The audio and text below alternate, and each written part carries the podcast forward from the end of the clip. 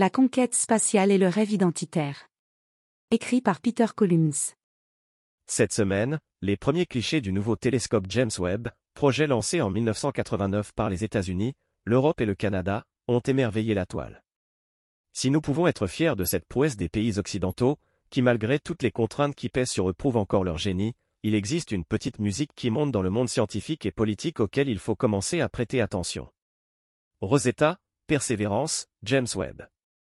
Les succès des missions spatiales auprès du public, notamment français, qui compte parmi les populations les plus intéressées par les étoiles, ne va pas sans un certain enjeu politique.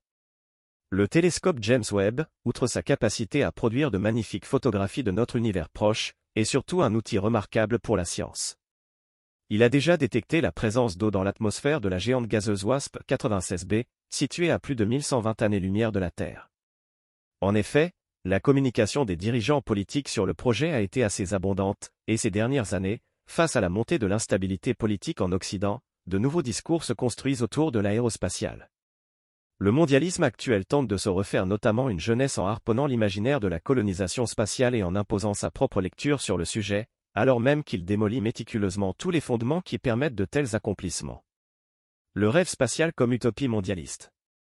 Il y a bien désormais plusieurs rêves de l'espace contradictoires. L'un d'eux est hérité du communisme, qui veut que l'espace soit un objectif unificateur, et que tous les accomplissements soient ceux de l'humanité entière. Elon Musk lui-même dit qu'il faut désormais que la conquête spatiale soit un but pour unir l'humanité entière derrière une bannière commune. Mais on peut déjà noter deux effets à cet idéal. Le premier est de déposséder les Occidentaux de leurs accomplissements. Ils font, mais c'est l'humanité qui en prend le crédit. L'occasion d'être fiers de leurs propres accomplissements leur est retirée. Leur mérite est purement et simplement socialisé. En outre, la propagande pour accuser les Occidentaux de tous les maux, elle, ne cessera pas. Le second effet est de ne pas voir la nature profondément élitiste de la conquête spatiale. Ce n'est pas un projet capable d'unifier. C'est même tout le contraire. Ce domaine a toujours été celui de la concurrence, et le jardin des peuples les plus avancés. L'humanité ne pourra jamais être égale face à un tel objectif. Faudrait-il alors là aussi systématiser les quotas pour adoucir les jalousies, décoloniser l'espace de l'homme blanc comme dans les dernières productions hollywoodiennes, comme dans les concerts de musique classique? D'autre part, coloniser Mars, se laisser rêver à la terraformation, oui. Mais il faut se poser la question de l'objectif au-delà de la simple croissance. Si Mars est le contenant, quel serait le contenu? Le résultat de la mondialisation actuelle qui nous pose déjà tant de problèmes. Faudrait-il alors étaler la matière humaine indifférenciée jusqu'aux confins de l'univers, répandre les zones commerciales et le bidonville global sur la Lune, Vénus, Mars, et plus loin encore? Est-ce vraiment, quand on y pense, une utopie? Atastra, ou bien le rêve spatial mondialiste déchu? Cet idéal spatial mondialiste est très bien mis en scène par le film Atastra, réalisé par James Gray, sorti en salle en 2019. Dans ce film, point d'émerveillement, l'espace n'est qu'une duplication à l'infini de ce qui ne fonctionne pas sur Terre. Le film peint une conquête spatiale qui se révèle n'être qu'un prolongement du cauchemar mondialiste terrestre. Chaque spatioport se retrouve avec ses femmes voilées, son subway, son multiculturalisme, son insécurité, ses mesures antiterroristes, ce même néant qui prend à la gorge les Occidentaux d'aujourd'hui. Le protagoniste du film joué par Brad Pitt, un homme blanc isolé dans ce monde, abandonné par son père, 68 arts, alors qu'il était enfant, habité par une rage liée au vide laissé dans son être par ce qui ne lui a pas été légué, va chercher dans l'espace des réponses dans sa quête de soi. Mais il n'y a pas de réponse possible. Il est seul. Il ne trouve dans l'immensité de l'espace que le désert identitaire qu'il a laissé sur Terre. Qu'une corruption qui s'étend. Dans ce film, l'infini n'a jamais semblé si petit. Face à cet échec, le protagoniste retourne sur Terre pour se reconstruire, en prenant la décision de fonder la famille qu'il n'a pas eue. Le film incite alors à revenir à la réalité, plutôt que de nourrir des rêves aussi tristes. Un autre rêve, le rêve spatial identitaire. Il existe un autre rêve possible. Plus élitiste. Plus intime. L'idée que nous pourrions créer de la beauté, de l'Europe, ailleurs. Quelque chose qui soit meilleur que le chaos terrestre, qui soit enfin centré sur nous. Dans un espace infini, nous n'aurions plus de contraintes. Une page blanche où nous pourrions enfin nous livrer. Un projet qui nous aiderait à trouver ce qui serait entièrement nous. L'espace doit rester un rêve de grandeur et de beauté, comme il le fut. Mais il peut devenir, si on le veut, une renaissance. En effet, le premier et le plus important pas vers le retour à la continuité historique, vers l'européanité, est de refuser la médiocrité ambiante. Le seul rêve qui nous est permis aujourd'hui, la seule utopie, est l'unification de l'humanité, qui s'est révélée être un terrible nivellement par le bas. Aujourd'hui nous savons que si plus aucun rêve de civilisation ne nous tire vers le haut, il en résulte un incommensurable désastre. Les rêves des anciens au XIXe siècle étaient de découvrir de lointains ailleurs, des contrées perdues, des civilisations englouties. Ils rêvaient d'explorer sur Terre ce qui leur était encore caché. Cette curiosité, ce désir de s'étendre chez d'autres peuples, ce goût pour l'exotisme, ce désir d'ouvrir une nouvelle ère, a abouti à deux profondes déceptions. Le progrès technique a abouti aux guerres mondiales.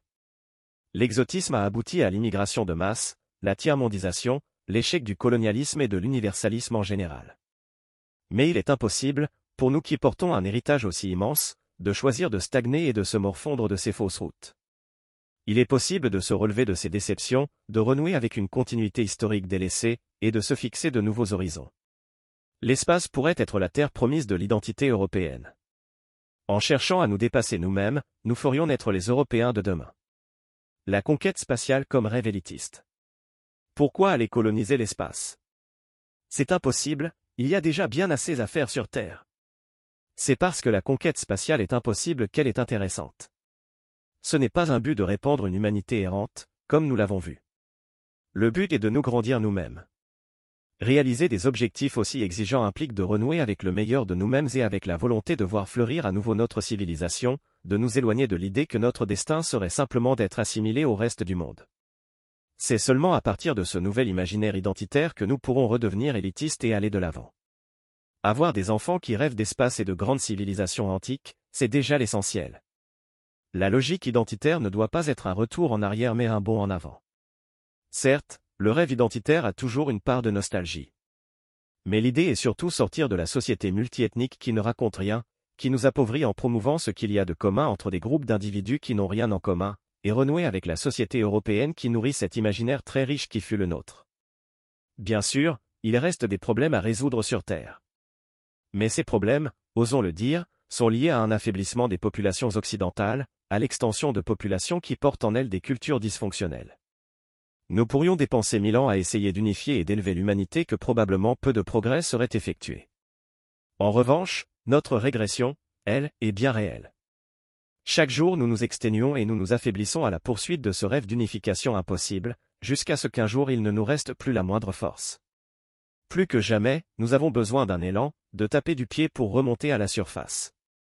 Refuser de nous noyer dans les eaux profondes du cataclysme démographique actuel, refuser de disparaître sans laisser de traces. Notre présence effacée, notre histoire réécrite. Pourquoi la Grèce, la Rome antique, l'histoire des nations européennes et la conquête spatiale sont-elles une continuité? Parce que ce sont des exemples d'excellence et d'accomplissement dont ont été capables notre civilisation et nos peuples. Des accomplissements qui nous semblent parfois irréalistes tant ils sont immenses. C'est cette envie d'appartenir à cet héritage de géants qui nous tire vers le haut. C'est lorsque les rêves deviennent médiocres que tout est perdu. De jolis rêves ramèneront toujours à une certaine forme d'élitisme, à une volonté de réaliser des choses, et par capillarité, à l'envie de retrouver la liberté de pouvoir les accomplir. Vouloir être libre, c'est déjà vouloir retrouver l'homogénéité ethnique européenne. On n'est pas libre lorsqu'on habite un pays du tiers-monde où plus rien n'est possible, on habite juste une prison à ciel ouvert qui petit à petit empêche tout rêve de grandeur de se réaliser. La conquête spatiale comme rêve de beauté. Mais pour toutes ces raisons, la conquête spatiale doit aussi être un retour de la beauté. C'est une esthétique profondément européenne à redéfinir. Faisant la synthèse entre nos esthétiques anciennes et l'avenir. Ce sont des villes profondément européennes qui défieraient l'entendement qu'il faudrait imaginer construire. Des villes aussi improbables et fascinantes que Columbia ou bien Rapture. Cette conquête pourrait être le meilleur de nous-mêmes. Notre cathédrale de Florence moderne, avec sa coupole impossible. Inachevable dans le présent, mais portée par une confiance profonde dans le génie européen et nos générations futures. Un héritage. Et s'il y a rêve d'unification, ce pourrait être celui des Européens autour de cet objectif. Ils travaillent déjà ensemble. Ce rêve est, pour le coup, déjà une réalité. C'est ce que m'évoque l'artiste Jeanne Morel. Lorsque je la vois danser avec sa grâce incroyable en apesanteur, elle m'inspire une image très forte de l'avenir de la civilisation occidentale. La science, la technologie, au service du rêve, de la beauté et de la grâce. J'aime cette manière dont elle habite l'espace. Cet environnement hostile qui se laisse apprivoiser et devient pour le moment de sa danse notre maison. Ce que l'espace devrait devenir pour nous. C'est aussi l'idée que je me fais de la civilisation. Une construction qui malgré les difficultés, s'élève si haut que parfois, pendant une seconde, il se passe une chose d'une incroyable beauté. Beaucoup se focalisent sur la laideur, alors quelle est la base de notre condition C'est la beauté qui apparaît ponctuellement là où la civilisation se trouve. Par le travail, l'exigence, l'acharnement. Une seconde peut justifier toute une civilisation. Et vouloir une seconde de plus peut justifier tout un combat. C'est pour moi la quintessence de ce que serait ce rêve identitaire. Nous pourrions être ceux qui créent la beauté et la mettent en orbite. Les autres peuples, je crois, nous en remercieraient, comme ils sont heureux aujourd'hui de choisir en masse comme destination touristique l'Europe, comme ils apprécient de consommer notre culture à travers nos films, nos jeux vidéo, nos musiques, nos univers. Personne, au fond, ne souhaite l'appauvrissement, et surtout pas celui des Occidentaux, qui rend plus triste qu'autre chose. Conclusion.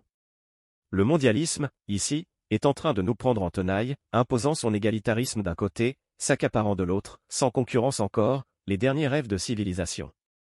Il ne faut pas le laisser faire. Un rêve alternatif, plus sain, plus européen, est nécessaire. Que irions-nous chercher si loin? Que avons-nous donc à découvrir dans ces espaces lointains et désolés? Ce que nous sommes, tout simplement. Notre propre réalisation de nous-mêmes. Notre destin. Refuser d'être le dernier homme. Planter le germe de la plus haute espérance.